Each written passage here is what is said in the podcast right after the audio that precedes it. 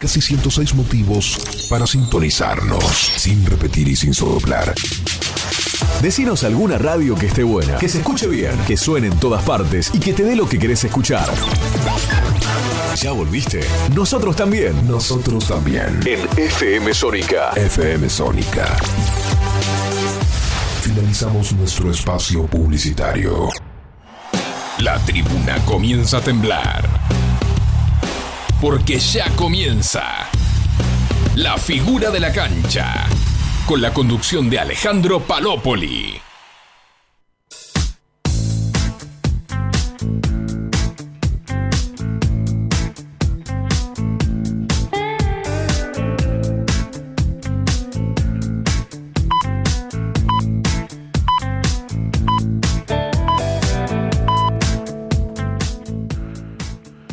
Hola, ¿qué tal? Muy, pero muy buenas noches. Buenas tardes, buenas noches. Ya quiero que sea la noche, ya quiero que sea las 10, que juegue Argentina.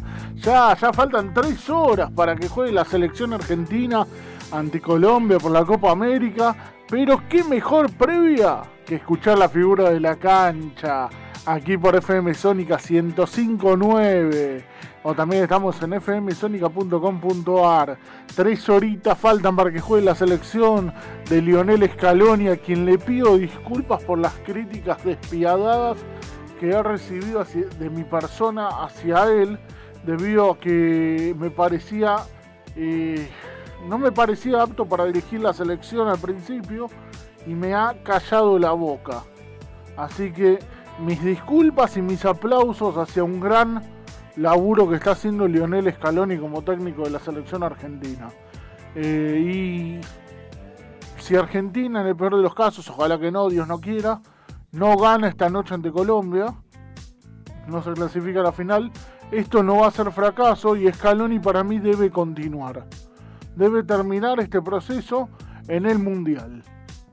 Ahora sí, Alejandro Palópoli me llamo, Alejandro-Instagram. Del otro lado está el encapuchado Agustín operando, eh, operando la nave aquí de FM Sónica. Y también estamos en Twitter. A ver, ¿cómo es el Twitter? Podés seguir a la figura de la cancha en Twitter en arroba figura-cancha. Perfecto. ¿Y en la web, en la web del programa, cómo es? Las mejores notas del mundo futbolero están en www.lafiguradelacancha.com. Genial, muy linda presentación. Y ahora sí, se viene, insisto, un gran programa. Vamos a palpitar con dos, notas. Eh, la, la previa del partido de Argentina. Vamos a hablar de la carrera, de la historia de estos jugadores. Un poquito de lo que creen que va a pasar en Argentina-Colombia no están vinculados directamente en la selección, pero sí en el mundo del fútbol, han dejado su huella estos dos jugadores. Así que yo les digo, quédense en línea, quédense escuchando FM Sónica, después también porque se vienen a las puertas del delirio. Eh, y nosotros, yo propongo un poquito de música para presentar al primer entrevistado del día de hoy. Ya volvemos.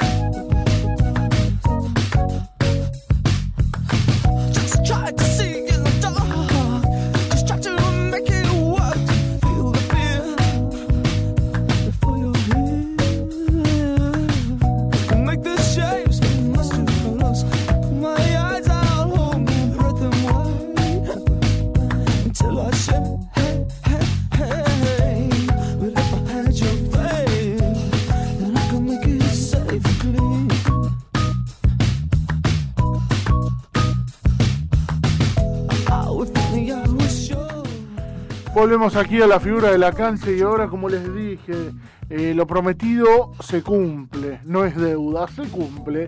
Y vamos a presentar ex enganche. Jugó en Unión, en Colón, Racing, Huracán, eh, fútbol francés, entre otros tantos lados, pero muchos lo recuerdan de su paso por Unión, sobre todo donde ha dejado un gran recuerdo. Eh, la gente de Unión no se, yo creo que no se ha comportado bien con él porque se fue a Colón. No sabe, para mí esas rivalidades chicanas me parece sin sentido. El jugador de fútbol es profesional y debe jugar en donde puede y en donde mejor le convenga. Estoy hablando de Darío Cabrola, quien presento y saludo. ¿Qué tal Darío? Buenas tardes, ¿cómo estás? Hola, buenas tardes, ¿cómo te va? ¿Bien? Bien, bien, todo bien, Darío.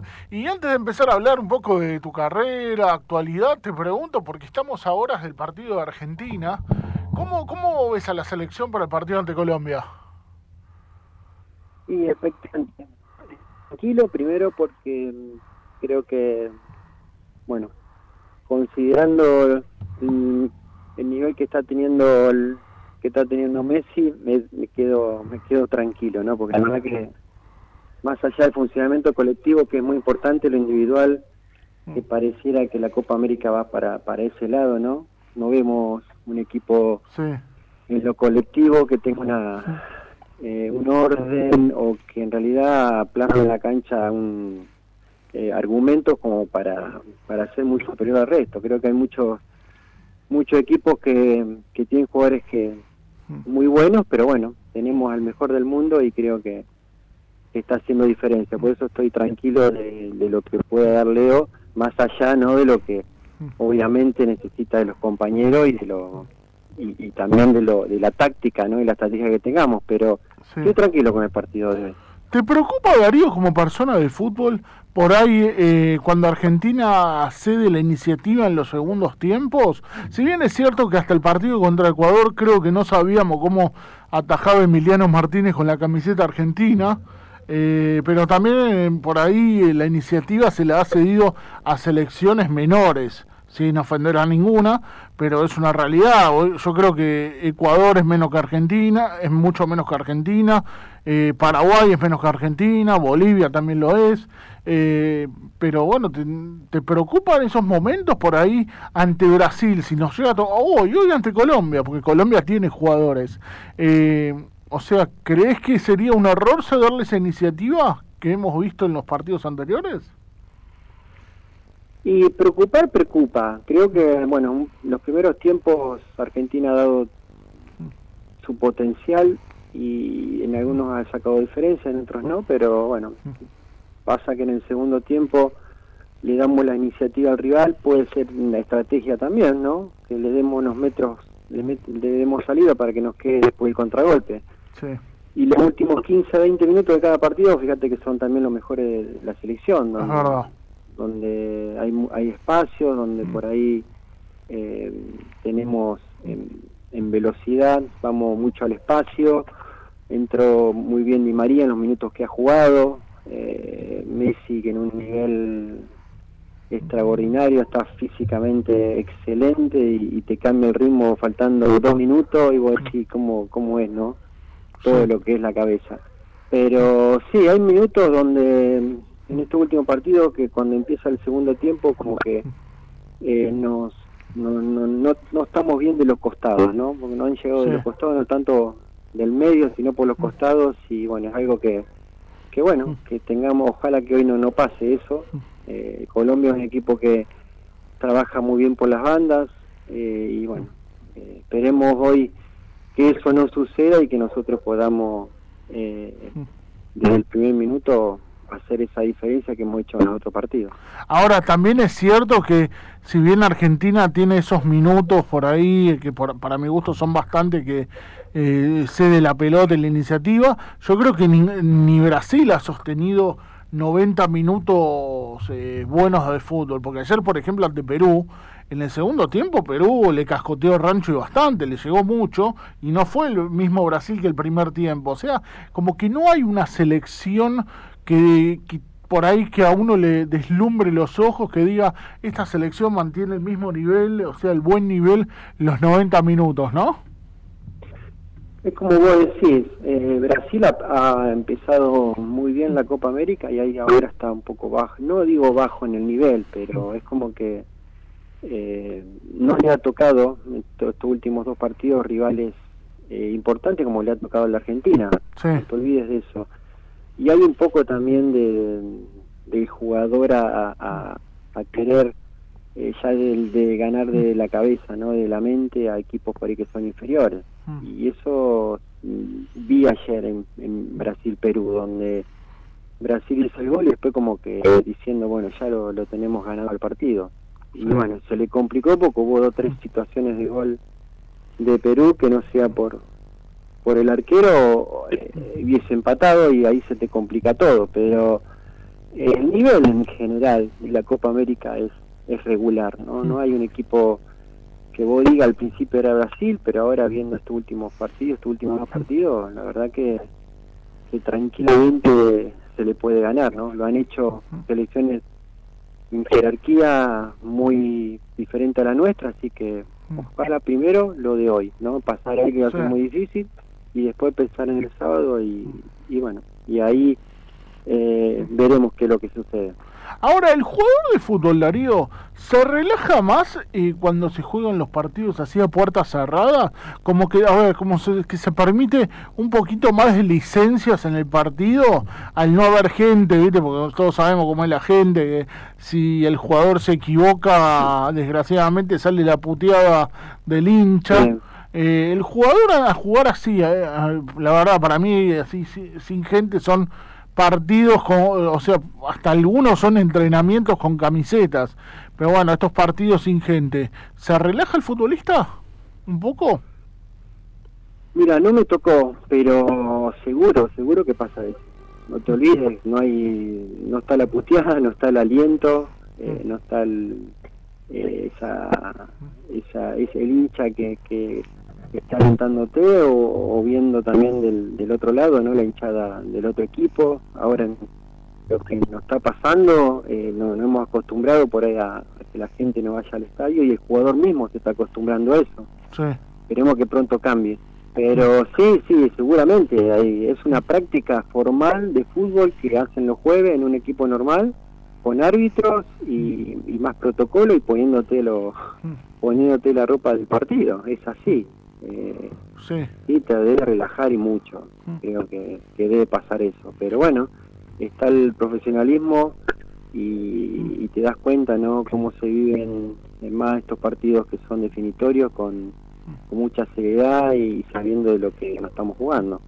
Ahora, yo veo, eh, Darío, eh, que el fútbol, o sea, para mí los jugadores de, de tu época, de tu tiempo, de momento cuando vos eras futbolista, eh, ¿no? y también los de más atrás, como que tuvieron la parte más linda del fútbol.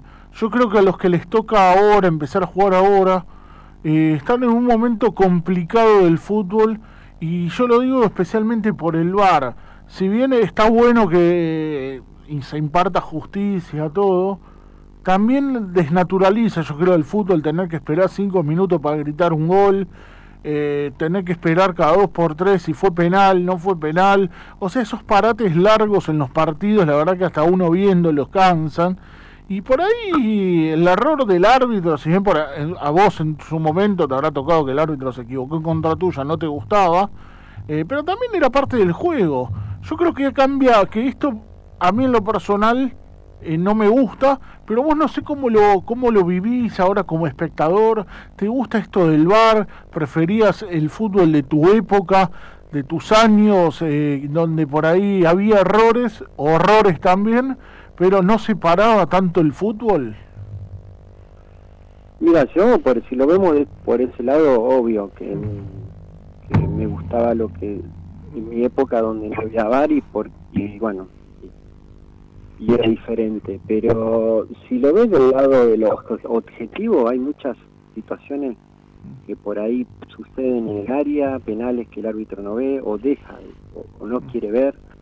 Eh, después eh, jugadas de expulsión donde a veces se siga siga y, no se expulsan esas jugadas que son muy importantes creo que está bien que esté el VAR pero después como vos decís eh, un centro eh, alguien cae en el área y, y, un árbitro no sabe qué cobrar tiene que esperar minutos para que el VAR diga qué pasó eh, y la verdad que se pierde se pierde el ritmo se pierde la continuidad de juego al, al jugador lo fastidia y mucho.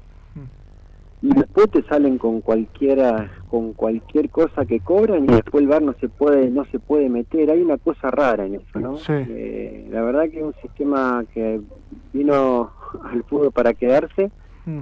Pero no es fácil dentro de la cancha los jugadores seguramente no debe ser fácil porque están continuamente expectantes de, qué es lo que va a decidir bar y eso es muy la verdad que no no me gusta Actualmente, Darío, ¿en qué, qué andas haciendo? Estás viviendo allí en Santa Fe, ¿no?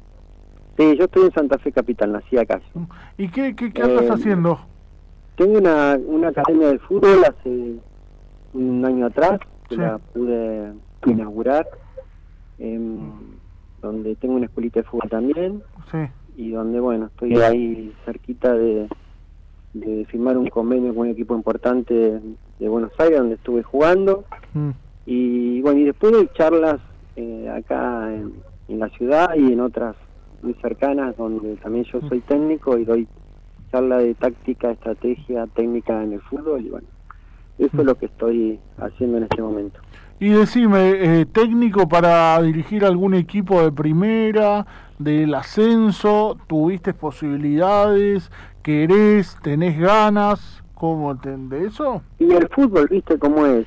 Yo cuando dejé de jugar, 2008, 2009, y uno en ese momento se ponía a, querer trabajar o a intentar seguir trabajando en el fútbol tenía oportunidad. Ahora es mucho más difícil, pasaron los años, viste como te dicen, te recuerdan como un jugador que, que jugó hace ya varios años y vos fíjate que ahora la mayoría de los jugadores eh, que dejan de jugar enseguida quieren ser técnicos. ¿Por qué? Porque están en el ruedo, están en el... Están, lo nombran, es conocido y, y bueno, y le dan la oportunidad. a Nosotros no solamente a mí me ha pasado, sino en muchos otros casos que he hablado con, muchos jugadores y es, difícil meterse otra vez en el ruedo, de, en esta rueda que es el fútbol. Es otra vez también hablar con representantes, otra vez que hablen de ellos, ya no más como jugador, sino la posibilidad de que te den un lugar eh, en un club. Y es difícil, no es tan fácil. Y después tenés, bueno, lo que te decía, eh, que te den esa oportunidad, ¿no? Que a, la mayoría de a todos, obviamente todos los técnicos le han dado una primera vez y bueno, después de esa primera vez que obviamente tenés que tenés que eh, plasmar tu, tu trabajo dentro de la cancha, eh, dentro de los entrenamientos, ser creíble y bueno, de ahí más empieza la carrera como técnico, pero te tienen que dar también esa oportunidad. Hace un tiempo, no, es tan fácil. Hace un tiempo, Darío, tuve la posibilidad de hablar con Oscar Regenhardt, ex jugador de Unión y coordinador en las inferiores de Boca también, y jugó muchos años en Colón, Oscar, y me decía que, o sea, estaba esperando la oportunidad, o sea, la chance, el llamado de Unión porque le surgió una posibilidad ahora para irse a Japón, pero no quería aceptar eso porque estaba esperando el llamado de Unión para ir a laburar. Y hablábamos y decíamos, o sea, y él me contaba como que, eh, eh, a ver, no, no era no, fue non, y me decía como que Unión que poco le da cabida a los jugadores que le han dado tanto. Regenjar fue uno, Bozo ha sido uno, eh, Loco Marzo, entre otros. Eh, nunca más en Unión, o sea, nunca tuviste la posibilidad de volver, si bien es cierto, vos te fuiste a Colón, eh, tampoco es que jugaste mucho mucho en Colón, jugaste seis meses o un año, ¿no? No, poquito, seis meses. No, pero no te olvides que eh, no estoy hablando de mí, estoy hablando de otros también hmm. jugadores que no, no le han no, no, le ha tocado trabajar en Unión y no, no le abrieron las puertas y bueno no es fácil entrar en este club. ¿Por qué no es eh, fácil? dirigentes, ¿eh? ¿Por qué no es fácil entrar en Unión para jugadores que le han dando tanto al club? Porque por ahí no, no, el proyecto en realidad, que nunca hubo proyecto en Unión serio, eh, fue siempre así. Eh, coordinadores que han estado y traen su, por ahí sus nombres, técnicos mismos de primera que le dan la llave del club y, ya manejan nombres de qué quieren que esté, en qué nombre, en qué categoría. Eh, ha habido dirigentes que por ahí entran al club y, no saben de fútbol, pero manejan el club. Hay un poco de todo eso, lo que ha, lo que ha sucedido en Unión estos últimos 15 años. Y con respecto a mí, no, eh, no tuve nunca la posibilidad, nunca me, invitaron a trabajar.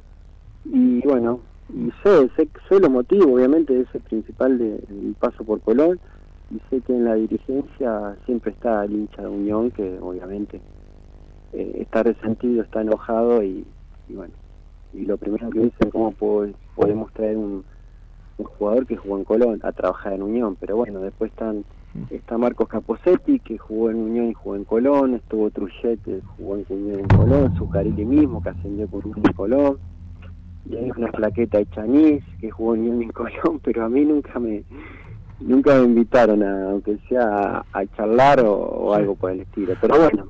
Ahora, ¿entendés? Está bien, el hincha es, pasional, pero la verdad, insisto, porque jugaste seis meses y creo que no es un pecado tampoco jugar en la contra. Eh, tenemos el ejemplo, Jonathan Maidana salió campeón de América con Boca, después jugó River, se fue al descenso y ganó todo con River. O sea, ese mejor ejemplo que ese creo que no hay en el fútbol argentino hoy por hoy. Eh, Ahora, vos como persona, porque más allá, eh, más allá de que has sido jugador de fútbol, sos una persona que laburó, ¿entendés esto por parte de los dirigentes de Unión? Porque vos has sido importante, vos, el Loco Marzo y ese equipo que le dio tanto a Unión. ¿Vos entendés que, entendés que ya cuántos años pasaron? ¿15, 20 años? ¿Sigan pensando así? Sí, pero están, están todavía los, la gente enojada. No todo, no estoy diciendo, mucha, muchos hinchas, mucha gente unión que me apoya, que siempre me ha apoyado, que en vez de pensar en eso, pensó en lo que le he dado el club. Y, hay muchos también. Pero eh, es una ciudad muy chica, no te olvides de eso. Eh, y acá se respira fútbol, eh, La Plata mismo, Córdoba, bueno, alguno, algo en Buenos Aires, pero es muy diferente, Rosario mismo, eh, y bueno, y, mi situación en lo, en lo personal me ha costado mucho. Ahora está mucho más tranquilo todo, pero eh, he tenido muchos inconvenientes con esto, mm. con esto de paso en Colón. Eh, mm. y bueno, no es que se han olvidado, pero mm. bueno, siempre están, están ahí. si le va bien Unión y me encuentran a mí, me saludan y está todo bien. Pero si le va mal Unión y me encuentran, ya se acuerdan de mi paso por Colón. ¿Y a la cancha de Unión no has podido volver? Profesional, ¿eh? ¿A la cancha de Unión no pudiste volver a ver un partido? No, no fui más. No porque va mi hijo, eh, o iba mi hijo, ahora no se puede ir. Pero no, nunca fui. No, la verdad no quiero pasar un mal momento, porque sé que lo voy a pasar. Sé que me va a ver uno, me va a decir, porque eh, no te dicen de frente. Me va a gritar uno algo, después se va a enganchar otro, otro, y bueno, y no quiero pasar un mal momento. Entonces lo miro por tele tranquilo y... Sí, ¿y tu hijo no ha sufrido nada por parte, o sea, ni, haber ningún insulto, la verdad es, es feísimo no, no, por ahí esto que no, la verdad que él, bien, no, con él no, pero bueno, mm. me ha pasado que mis sobrinos eh, eh en la escuela ahí en Unión y se han tenido que ir de la escuela. Eh, yo en su momento, cuando me pasó esto de Colón, tuve que tener un, eh, un patrullero en la puerta de mi casa, una seguridad también, me, trasladaban a entrenamiento. Qué bárbaro. No, fue una cosa de loco. Pero bueno, ya pasó. Es decir, me Darío, porque bueno, salió campeón hace poco Colón, eh, y, a ver, vos jugaste seis meses en Colón. ¿Pero qué te generó el campeonato de Colón de Santa Fe? Si tenés ganas de contestarme, es, No, no, mira, yo soy yo soy hincha Unión, siempre lo dije. Eh, eso, cuando jugué en Unión, siempre con el respeto que se merece la hinchada y la gente de Colón. Sí, como debe ser. Siempre lo, y siempre lo dije. Y, y con el tema de acá, o lo que sucedió el del campeonato con Colón, eh, la verdad que me siento bien. Eh, porque le hace muy bien a la ciudad, le hace muy bien a la gente, eh, eh al hincha. Eh, quiero que Unión tome como ejemplo lo que hizo Colón también. eh, de que más allá de que ya que Colón perdió una una final de Sudamericana eh, hace un año, un año y medio atrás, bueno, tuvo la posibilidad de, pelear un campeonato y lo consiguió, ¿no? No se quedó con eso, con esa final perdida. Eh, y la verdad que es un logro, es un logro muy importante. Y cómo no uno como jugador de fútbol eh, no va a estar, no te digo que no soy hincha porque no, no, lo festejé, pero tranquilo porque la verdad que eh, hice méritos para, para, lograr, para lograrlo y porque también era, era un momento eh, importante para Colón, mm. para la ciudad y para pensar en lo que viene, ¿no? Que, que se le abre también un montón de puertas, jugar otra final en diciembre, Copa Libertadores, y uno tiene que pensar también en eso, ¿no? No, tanto en la mediocridad de, mm. de un clásico ganarlo o empatarlo. no me olvido del, mm. del último partido que jugó Unión con Colón, que fue clasificar, que se empató, mm. y donde creo que Unión no hizo todo como para el partido, y lo que quería es no perderlo. Quedás afuera de una clasificación por miedo a perder, entonces mucha mucha mediocridad, ¿me entendés? Mucha cosa de, no quiero perder el clásico porque después me van a gastar en la semana, no, no, entiendo eso, ¿no? A veces por, a veces vos qué pensás, Darío, ¿no? Eh, por ahí me voy me voy a la banquina yo, pero es preferible por ahí perder, no sé, 3 a 0 pero y pero intentar ir a buscar el partido? Te, te, metías en cuartos en un campeonato. Primero que pasó con Colón. Sí. Colón no quedó afuera con Talleres porque tuvo los penales, tuvo Burián y porque mereció perder. Y de ahí le tocó Independiente, eh, un Independiente, la verdad, eh, sin palabras. Y, Racing, otro, también no pateó nunca el arco y salió campeón, no le estoy sacando mérito, pero Unión tranquilamente si hubiese metido entre los ocho, ¿y ahí qué, qué puede haber pasado? Porque el nivel que, que, que, que, tuvo Racing, que tuvo Independiente, el mismo Colón con Talleres, Boca mismo, podía ganar cualquiera que se clasifica al mini campeonato. Eso es lo que por ahí queda, ¿no? Y por no perder ese clásico, bueno, a empatar, listo, no se perdió un clásico, Unión le lleva más partidos ganados a Colonia y, nos quedamos con esa cosa que la verdad que, que para el hincha puede ser importante, puede ser una cargada más, pero la verdad te tiene que te tiene que hacer pensar a la dirigencia Unión y al cuerpo técnico, obviamente. Te hago las dos últimas, Gabriel, y te agradezco mucho. Uno tiene que ver con respecto eh, al Pulga Rodríguez, jugador importantísimo, figura del último torneo de Colón.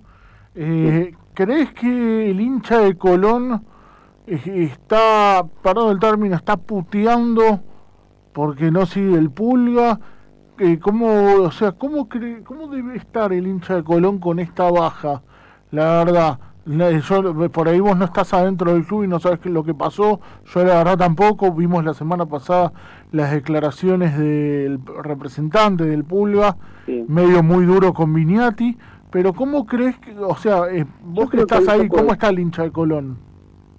Mira, el hincha hincha que lo que, lo banca y hinchas que no. Mm. Hasta, hasta uno le escuché que le mm. Como que traicionó la camiseta, una cosa o decir.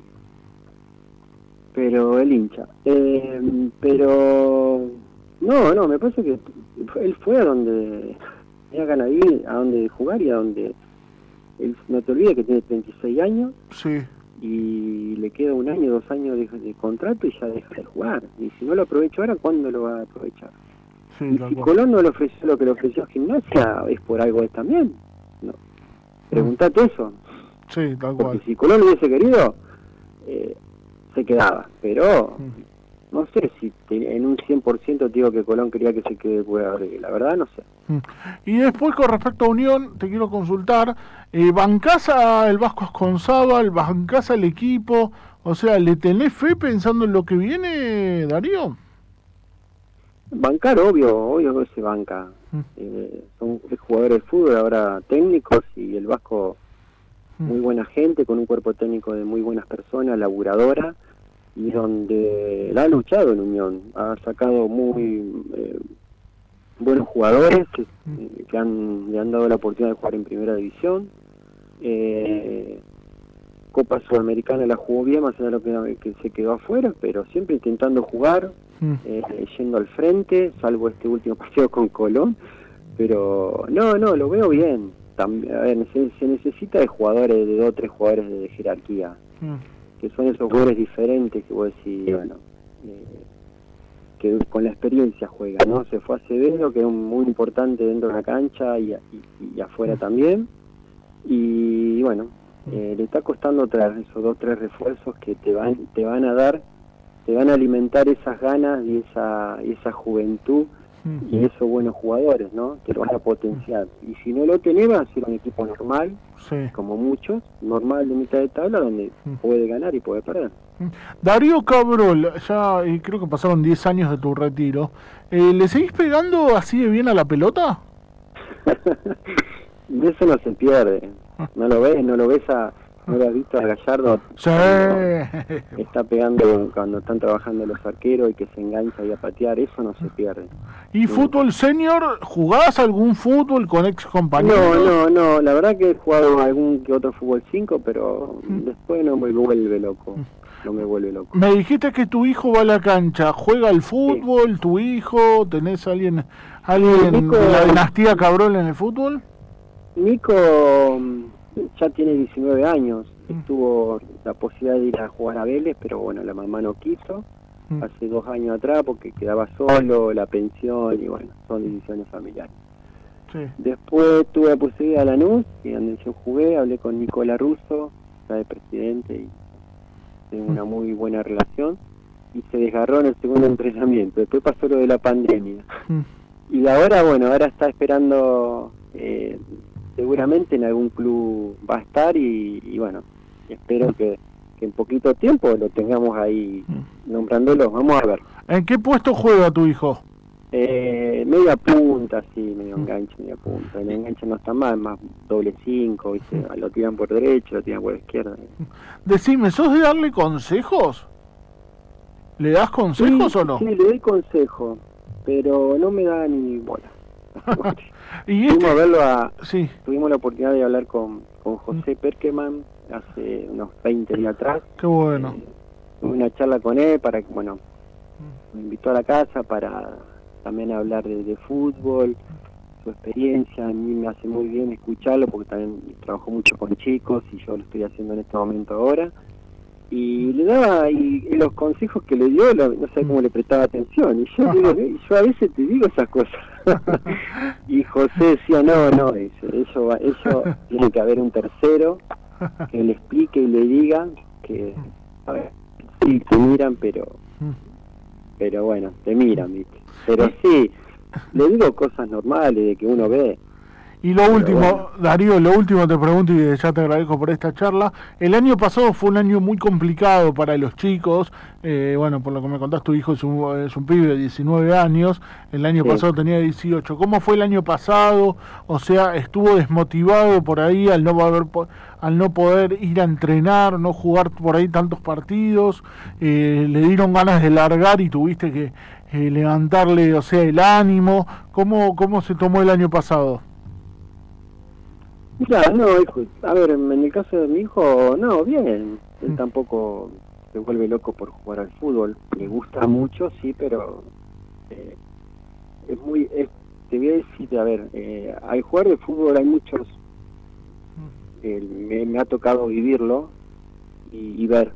Eh, vos viste cuando te vas de pretemporada Sí. Y bueno, estás dos o tres meses de vacaciones, digo, antes de irte pretemporada, dos tres meses de vacaciones, o dos meses, o un mes, antes era mucho más largo.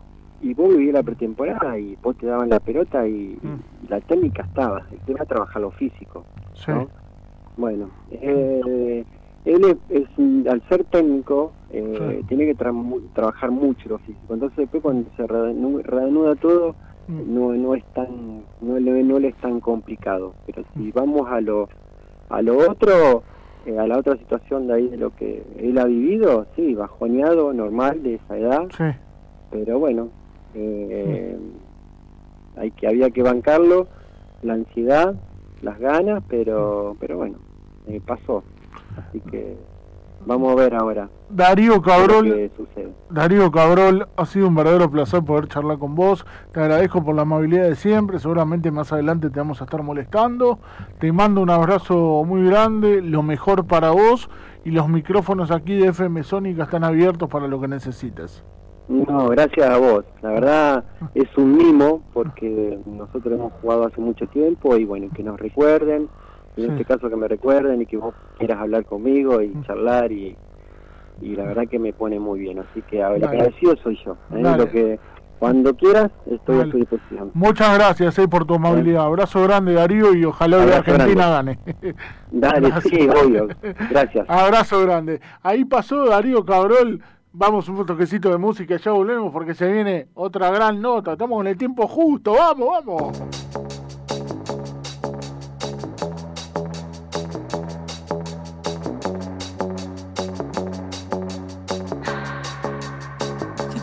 answer myself.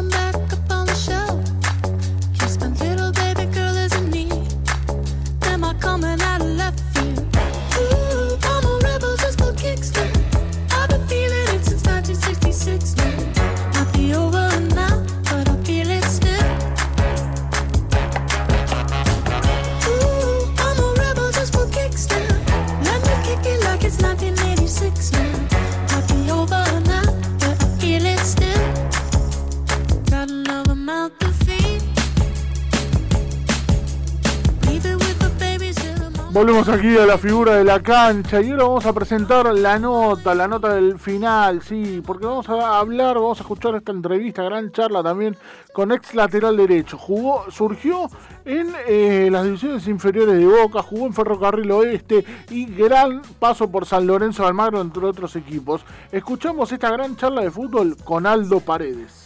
Bueno, Aldo, primero te, te quiero consultar eh, ¿qué, qué es tu vida, qué, qué andas haciendo actualmente, estás laburando dentro del fútbol. Yo me vine hace 12 años, venimos con la familia a vivir a, a San Luis. Sí. Estoy viviendo en San Luis ya hace 12 años. eh, la decisión de, de la familia en sí completa para tratar de buscar un poquito Mm, eh, más tranquilidad, ¿no? Eh, yo soy de provincia, soy de Formosa y, y la verdad que la idea se fue- siempre fue dejar el fútbol y por ahí buscar un lugar tranquilo para vivir. Sí. Y, sí, nada. Vivo acá hace ya 12 años y trabajando, trabajando con, con clubes, eh, tra- tratando de formar o preparar a los jóvenes para, para ser jugador de fútbol, ¿no? sí, que estás laburando allá en una escuelita en San Luis, en un complejo deportivo, laburás.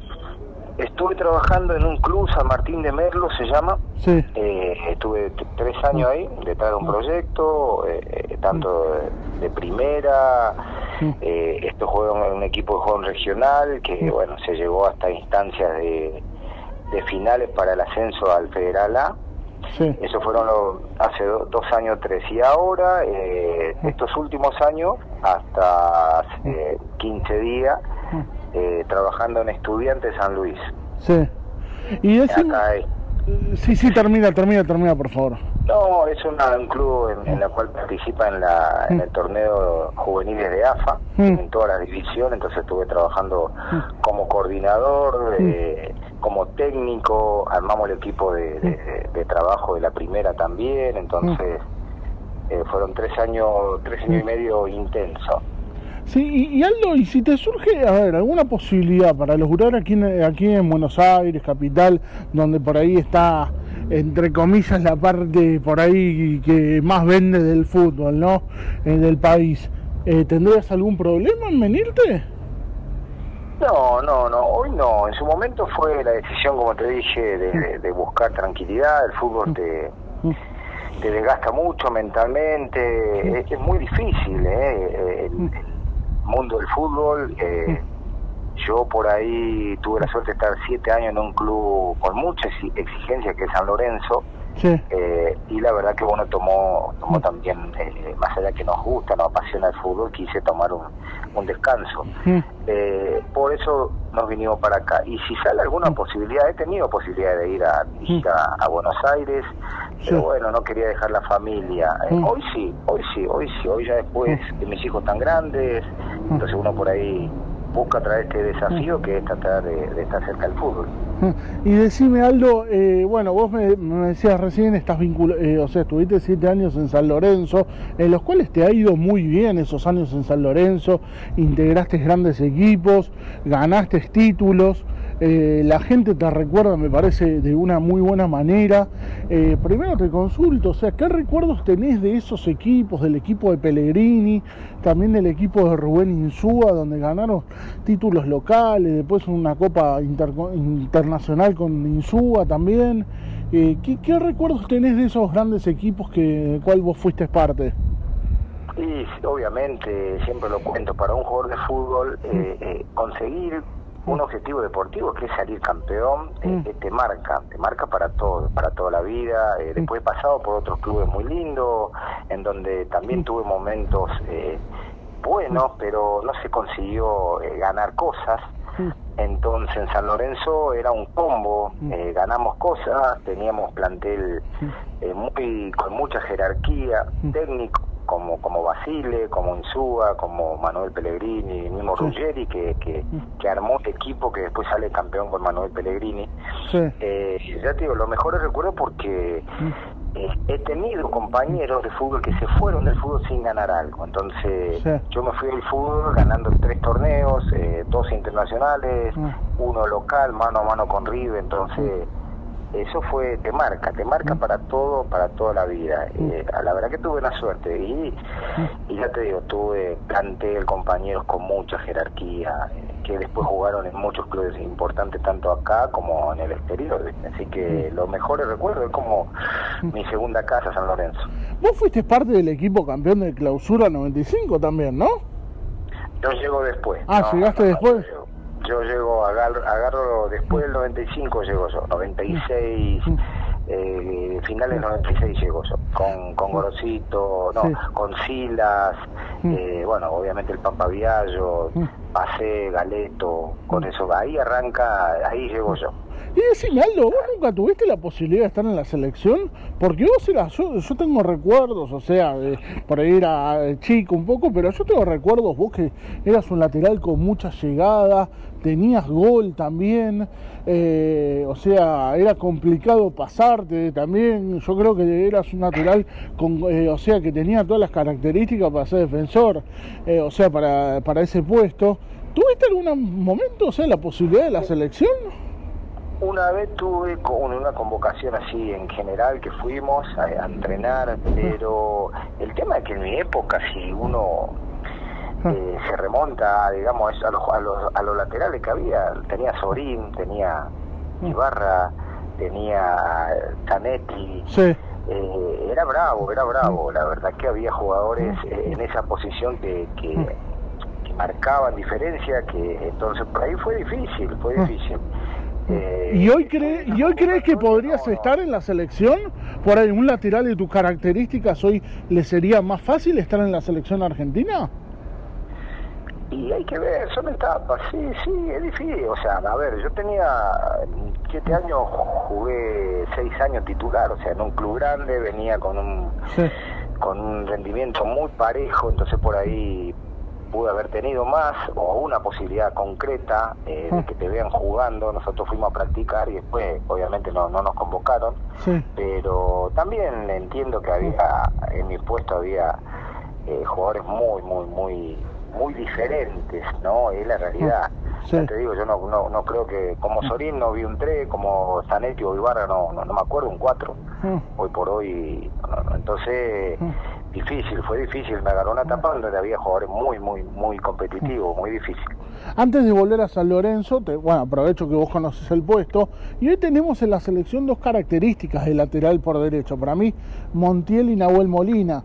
Yo creo que Nahuel Molina tiene un poco más de llegada de gol. Que Montiel, ya que Montiel era central y si bien hace varios años Gallardo lo transformó a lateral.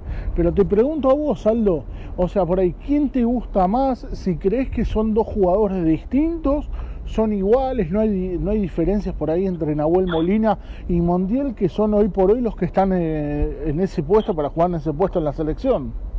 Mira, eh, a mí personalmente eh, a Molina no lo vi mucho, Sí, obviamente a Montiel sí, por- porque juega acá, porque juega en un equipo también eh, de los mejores en estos momentos, Ah. pero Molina me gustó, me gustó mucho más, eh, veo que tiene el puesto eh, nato sería, eh, corta, pasa al ataque, eh, Mm. interesante de mitad de cancha para adelante, más allá que Montiel ha mostrado cosas, sí. pero a mí sinceramente en estos partidos Mm. me convenció mucho más, los veo más eh, 100% que conoce el puesto.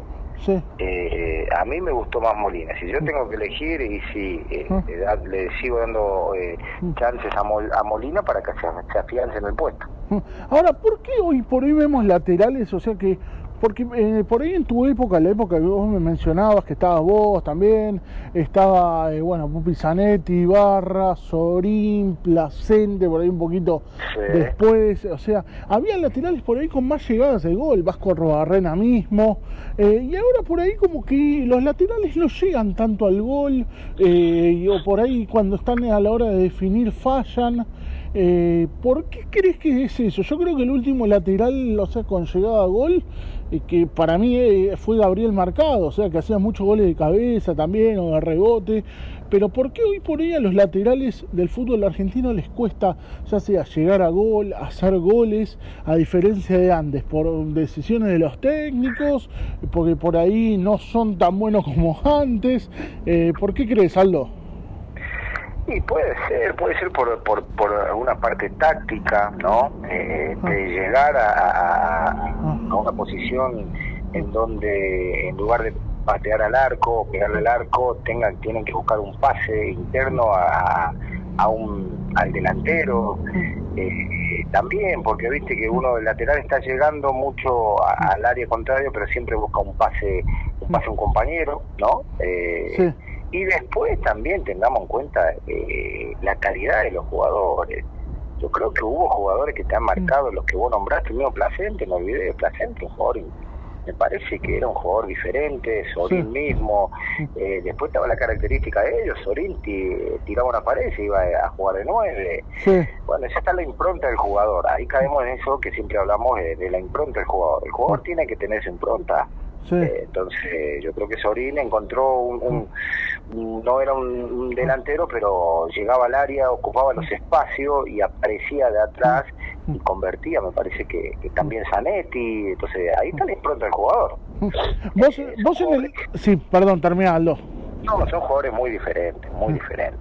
Vos en el equipo de Pellegrini, por ejemplo, eras el lateral por derecha y vos hacías sociedad con el Chacho Coudet, ¿no?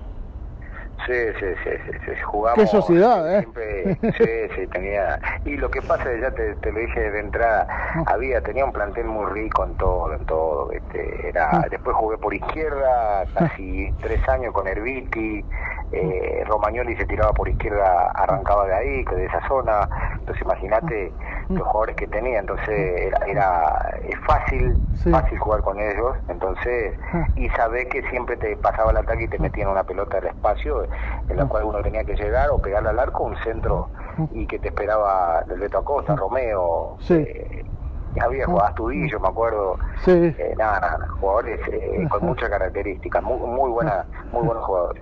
Ahora, Aldo, eh, por ahí hoy que no estás adentro, lo ves a la distancia, lo que lees, eh, por ahí te, preocupa un poco la situación de este de esta actualidad de San Lorenzo, que en los últimos años por ahí trajo a entrenadores con mucho futuro o a los mejores técnicos, caso Dabove, eh, Almirón, eh, Soso, que por ahí tiene un muy buen futuro.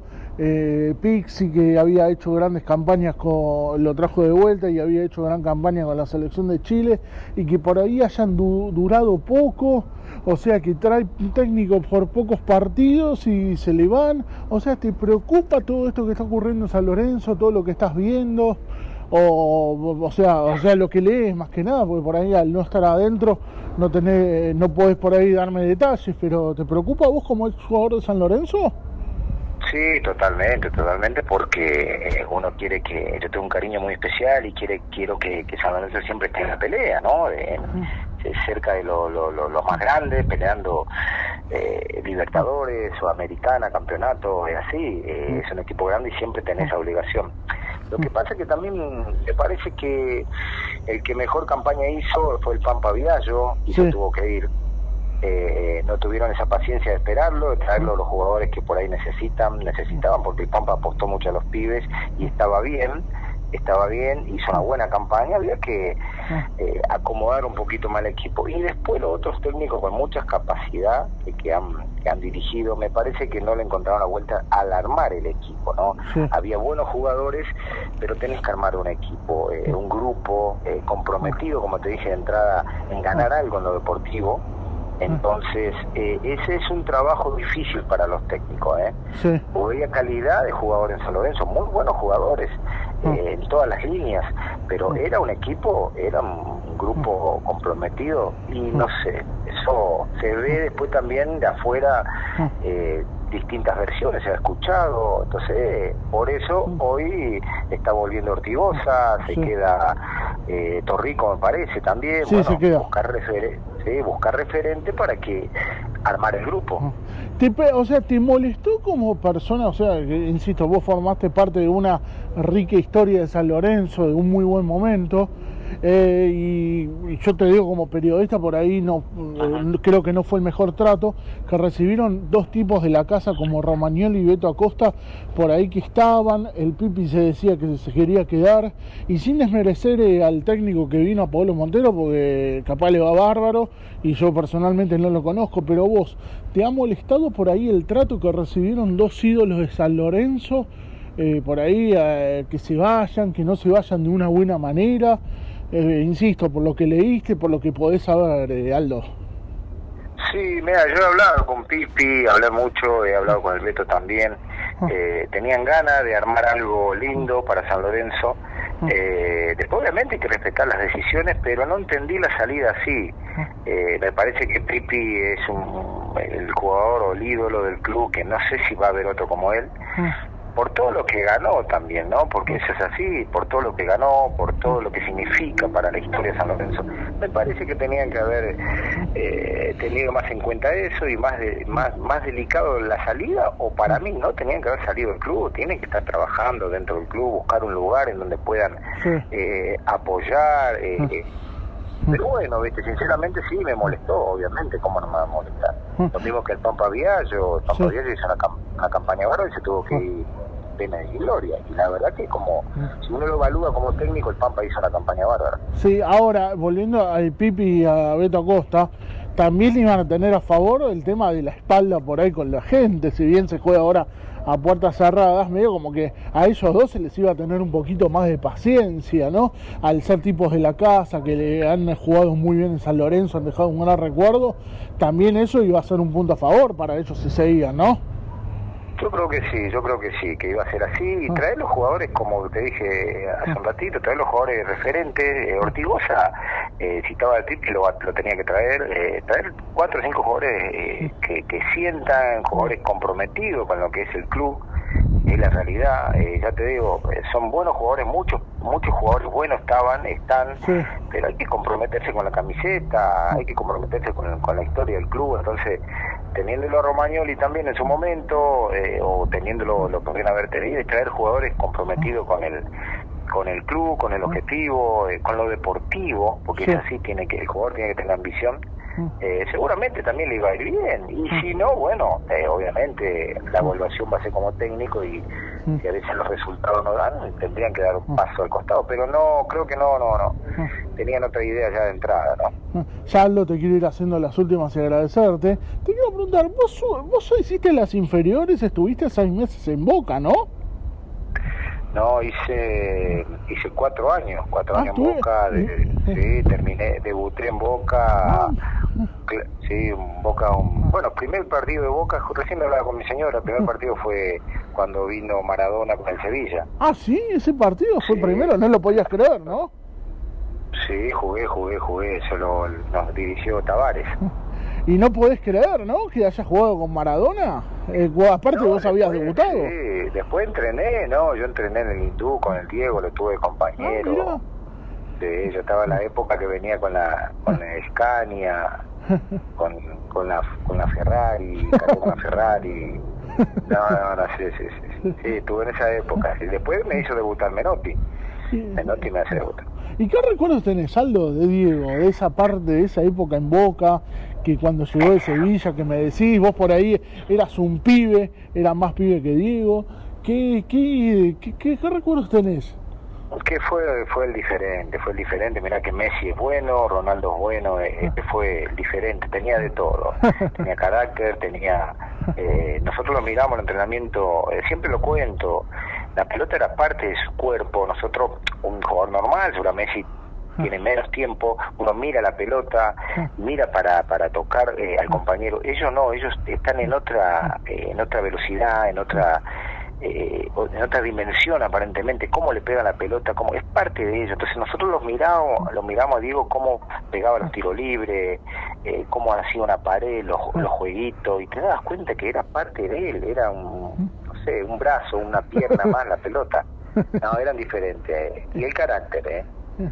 Era, ganador. era un espectáculo por ahí, ¿no? Para ustedes quedarse viendo a Diego, no sé, después de las prácticas patear tiros libres, o mismo por ahí ustedes en, eh, ponerse a un costado de la práctica y verlo a Diego manejar la pelota, hacer jueguitos, ¿no?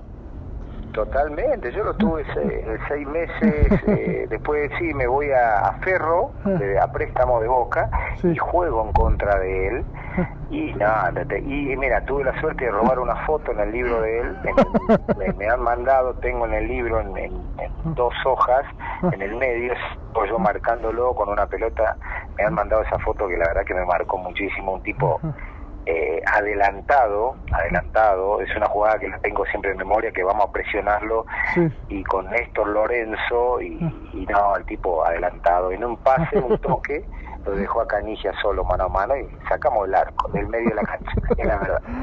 Ahora, Aldo, eh, me mencionaste, bueno, vos, a vos, te vos fuiste dirigido por César Menotti y me hablaste durante la nota, Menotti, Coco Basile, eh, Pellegrini, eh, después de, bueno, creo que con Bilardo, no sé si llegaste a estar con Bilardo en Sí, la parte sí, de Boca. tuve, Eh, tuve, tuve también. o sea, eh, sin desmerecer a otros técnicos que hayas tenido, pero qué, qué pavada de nombre, estuviste con los mejores técnicos del fútbol argentino, Aldo.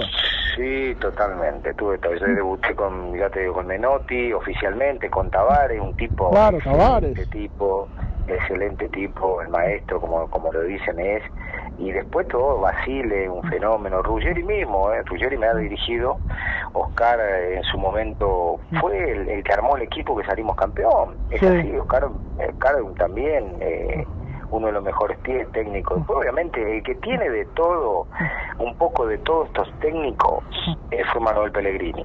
Sí. Insúa, Insúa también, más allá de conseguir el título con Insúa en la Sudamericana, eh, Ah. eh, muy buena gente, buen tipo, eh, laburador, eh, la verdad que me han dirigido buenas personas y buenos técnicos. Y vos de todo eso me imagino que sacaste algo para inculcarle a los chicos que por ahí vos me contabas al principio de la nota, capacitás, ¿no? Sí, totalmente. Que primero es que no es fácil tratar de ser jugador de fútbol. Yo siempre lo repito, tratar de ser jugador de fútbol es difícil. Uno ve de afuera el que juega eh, los domingos, los sábados, eh, que aparentemente jugar con la pelota y ir a entrenar, no, es muy difícil. Llegar a ser jugador de fútbol es muy difícil, ¿no? Hay muchos Sí. condimentos extras que, que, que te hace la, la carrera muy difícil. Y tú cuando llegas también, el mantenerte, creo que lo has escuchado vos, Sí. el mantenerte, el mantenerte también es difícil. Es difícil. Entonces una carrera que es lindo para muchos de afuera, pero de adentro es difícil, es duro, es bravo, es bravo. Ya las últimas dos, Aldo, vos me decías, vos tenés hijos que tenés- son más grandes, ¿alguno ligado al fútbol? ¿Algún jugador de fútbol o nadie salió parecido al padre? No, tengo uno que ahora hace un año y medio, un año, se, se entendió, entendió, que hay que entrenar, que hay que alimentarse bien y está acá en el plantel de primera de, de estudiantes de, de San Luis. Sí. Tiene 17 años, bien, volante, Ah. como siempre le digo, sos mejor que el, que el papá, pero bueno, el papá tenía la, la heladera vacía. Ima- Imagínate salir de Formosa, pero no, está tratando, tratando de ser jugador de fútbol, ¿no? Es, es difícil, siempre acompañado del estudio, ¿eh? Y ahora, el apodo doctor, ¿de dónde viene? Yo siempre tuve, viste, la inquietud y al día de hoy la tengo. ¿Eras doctor o sos doctor? ¿O querías estudiar para medicina? ¿O de dónde viene el apodo doctor Paredes? La idea era, mira, salgo de Formosa con la idea de conocer Buenos Aires y tratar de, de ser jugador de fútbol y, estudiar. Quería ser militar o estudiar medicina, algo de eso. No, esa fue la, la, la, la, la idea cuando salgo de Formosa. Después, bueno, me voy a jugar a Ferro, te cuento cortito, me voy a jugar a Ferro, lo conozco a Mariano Clos, que recién arrancaba su carrera. Sí. Y en un clásico Ferro Vélez, eh, a una pelota dividida con el Betito Camps, bueno, esa pelota que no podés sacar la pierna, lo raspé de la punta del dedo gordo hasta la cabeza, me echaron, lo mandé al hospital aparentemente, y ahí me, me, me, me puso el apodo Mariano Clos. El doctor lo operaste, lo mandaste al hospital, y bueno, hasta hoy día muchos creen que soy kinesiólogo, que es más, tendría que haber puesto una placa, y bueno, he aprendido algo de kinesiología. Ahora sí, esto es lo último. Vos también, o sea, más allá de todo lo que has hecho como jugador, a vos muchos te reconocieron, Aldo.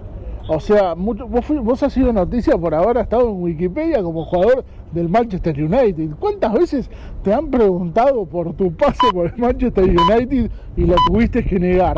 ¿Te lo han preguntado? Sí, sí, sí, sí, muchas veces, muchas veces. Pero bueno, este, de algún lado, ya te uno, uno, la fama busca algún lado, ¿viste? No, no, no, sí, uno siempre ha explicado que no, no, no tenía nada, nada que ver y, y ya te digo, el tema de, de ser doctor también me han traído placas, me han consultado cosas. En algunos, en algunas veces le he preguntado, ¿qué te dijeron? Ah, bueno, no seguí esto, toma esto, eh, ¿viste? Pero no, no, no, no, no, uno después al final de todo aclara que no, no, no, no somos esa persona. Podés seguir a la figura de la cancha en Twitter en arroba figura-cancha. Y llegamos al final del programa del día de hoy. Ahí escuchamos la nota, abrimos con la nota con Darío Cabrol, el ex enganche de Unión, Colón, Racing y entre otros tantos grandes equipos. Y escuchamos la nota con el doctor Aldo Paredes, eh, gran lateral derecho que tuvo San Lorenzo de Almagro. Y nosotros nos quedamos sin tiempo. Nos despedimos hasta el jueves a las 7 de la tarde aquí por FM Sónica 105.9. Chau. En FM Sónica nos vamos a una pequeña pausa. Si querés, mientras tanto, sintoniza otra radio para ver si encontrás algo mejor. Aunque creemos que no.